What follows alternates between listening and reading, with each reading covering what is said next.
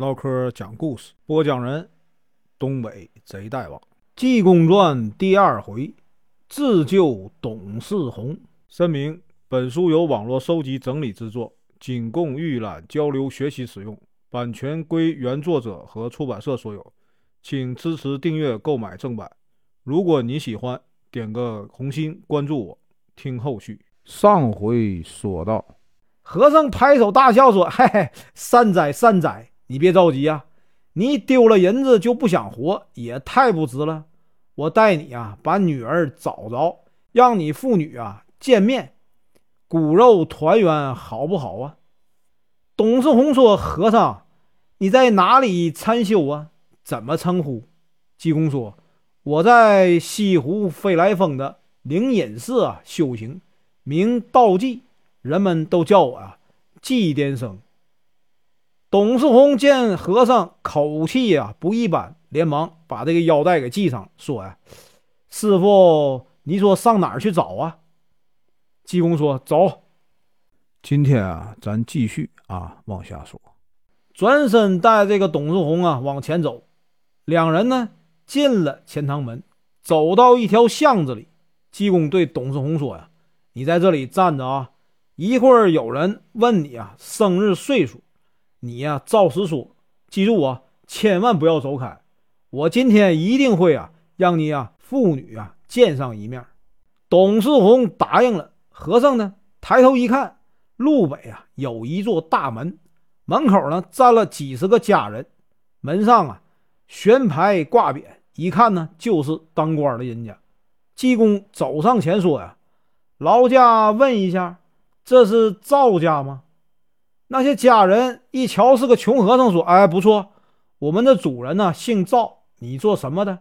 和尚说：“我听人说贵宅的老太太病得很严重，恐怕是要死了。我特意啊前来见见你家主人呢，给你个老太太呀治病。”那些家人一听，便说：“，和尚啊，你来的不巧啊，我家老太太因为我家小主人病重啊。”心疼孙子，急上病来，请了很多医生啊，都没见好。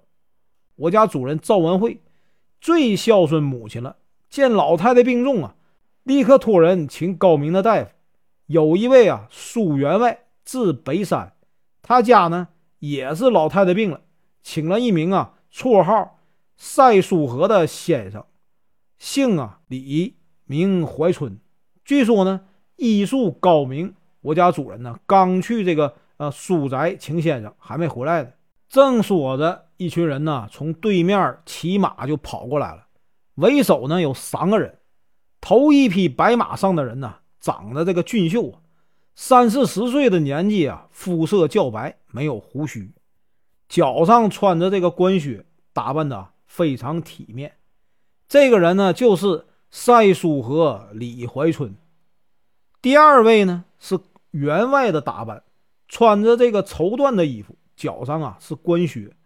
这人呢长得慈眉善目，留着长长的胡须啊，非常潇洒。这就是啊苏北山。第三位呢也是个富翁员外打扮，长得也很英俊。和尚一看啊，过去就拦住马说：“三位慢走，我和尚啊恭候多时了。”赵文慧在后面一看，那个疯和尚拦住去路啊，忙说：“和尚，我们有急事，得先给啊老母治病。你要化缘呢，改天再来。今天呢不行。”和尚说：“那不行啊，我不是来化缘的。听说您家老太太病得厉害，我许过愿呢，哪里有人生病啊，我就去啊给医治。今天呢，我是特意来治病的。”赵文慧说：“我这里已经请来先生了，是当代名医啊。你走吧，不用你。”和尚一听，回头看了李怀春一眼呢，说：“先生，你既然是名医呀，我就领教啊你一味药材治什么病。”李先生说：“和尚，你说什么药？”济公说：“新出炉的这个热馒头啊，治什么病？”李先生说：“本草上没有，不知道啊。”和尚哈哈大笑：“你呀，连这么重要的事儿都不知道，还敢自称啊是名医？新出笼的这个热馒头啊，治饿呀，对不对？你本事不行，还是我跟你啊去赵家帮个忙吧。李怀春说：“好啊，和尚，你就跟我来吧。”赵文慧、苏北山也不好意思拦住，啊，便同和尚啊进了大门。一群人来到了老太太的上房坐下，家里人呢端上茶来。老先生先给老太太啊把脉，说呀是痰瘀啊到这个嗓子眼儿了，得先把这口痰呢弄出来才行。老太太呢年纪太大，气血啊都亏了，用不了药。赵员外啊还是另请高明吧。赵文慧说：“先生啊，我也不是你们医道这行的，哪知道什么人高明啊？你给推荐一个吧。”李先生说。咱们这儿临安城里啊，就我和汤万芳二人呢，还算可以。不过呢，我们俩技术差不多，我治不了的，他也够呛。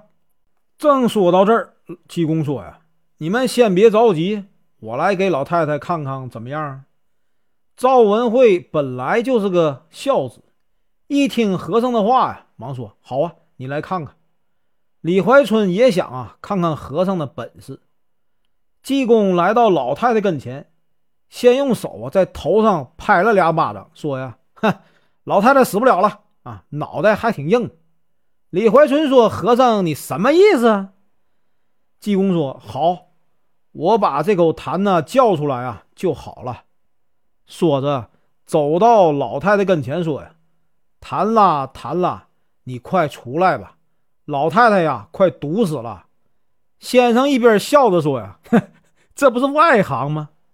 只见老太太咳出一口痰来，济公呢掏出一块药，说：“呀，拿一碗阴阳水来。”家人呢把水取来。赵文慧啊问：“和尚，你那药叫什么呀？好使吗？”济公大笑，嘿嘿，拖着那块药说：“呀，这药啊随身用不完，不是散丸，也不是啊高丹。”包治百病是什么呢？八宝伸腿瞪眼丸。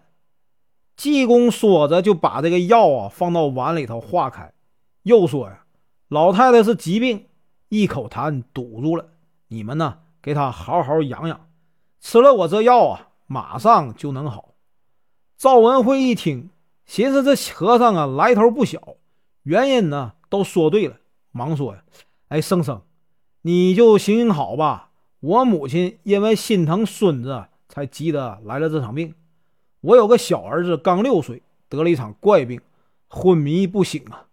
我母亲一急，把痰急上来了。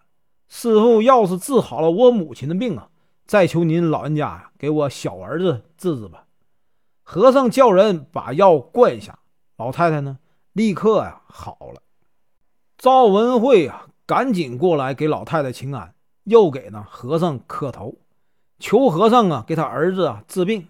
济公说：“你儿子也能治，就是这个药引子太难找了，必须啊得有位五十二岁的男子，还得是五月初五生人；十九岁的女孩，八月初五生人。两个人的眼泪呀和药才能治好。”苏维山和李环春看着看看。这个和尚真有来头啊！就问和尚在哪里修行，怎么称呼？和尚呢，一一的说了。赵文慧到外面派家人呢找这个五十二岁的男子，五月初五生人。大家呢找来找去，本家和亲戚朋友啊都没有，岁数对上了，生日不对，日月啊对上了，年纪不对。大家一直找到门口啊，看见外面站了一个人，年纪啊有五十来岁。这个家人赵连生连忙跑过去问道：“哎，老兄贵姓啊？”那人说：“哎，我姓董，名世红，钱塘县人，在这里啊等人。”家人就问：“老兄是不是五十二岁呀？”回答说：“哎，不错呀。”又说：“是不是五月初五生日？”回答说呀，对呀，家人急忙就拉着董世红说呀：“董爷呀，你快跟我来一下吧，我家主人呢正请您呢。”董世红说：“你家主人怎么会认识我呀？这是怎么回事啊？”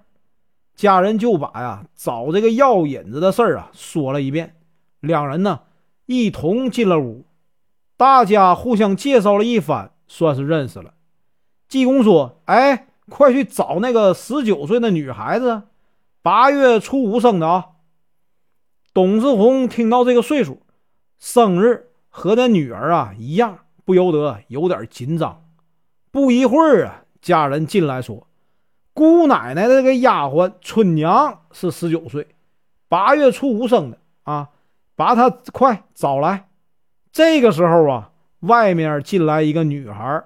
董松一看呐，正是自己的女儿，心里啊一紧，眼泪便下来了。姑娘一看是亲爹，也跟着哭了起来。和尚哈哈大笑，哈哈，善哉善哉！我今天真是一举三得，三全其美啊！立刻就取出药来，放在手里头，叫家人呢用二人的眼泪啊把药化了，让人呢给赵公子灌下去。一会儿的功夫啊，小孩神清气爽，病啊全好了。这样啊，济公呢便把董世宏丢银子上吊，自己呢就父女团圆的这个原委啊说给了赵文慧听。于是呢，赵文慧啊给了董世宏啊一百两银子，让他带这个春娘啊走，自己呢又给这个姑奶奶重新买了一个丫鬟。这个时候呢。李怀春一问，才知道和尚啊，原来是灵隐寺的济公长老啊，不由得一阵羞愧。苏北山呢，也赶忙过来给这个和尚啊行礼，请和尚啊大发慈悲，给自己的母亲呐治病。和尚站起身来说呀：“我到你家里啊去吧。”苏北山说呀：“太好了。”赵文慧也不好强留，就拿出啊。白银百两，说要给济公啊做衣服。和尚说呀：“你要想谢我，把耳朵贴过来，要怎样怎样。”说了一通。赵文慧说呀：“师傅，请放心，我那天呢一定到。”说完，济公就同这个苏北山呢出了赵宅。董世红父女啊，对这个济公也是千恩万谢，跟着济公一行啊，一直啊送出去啊。很远很远。本文结束，感谢观看，请听后续。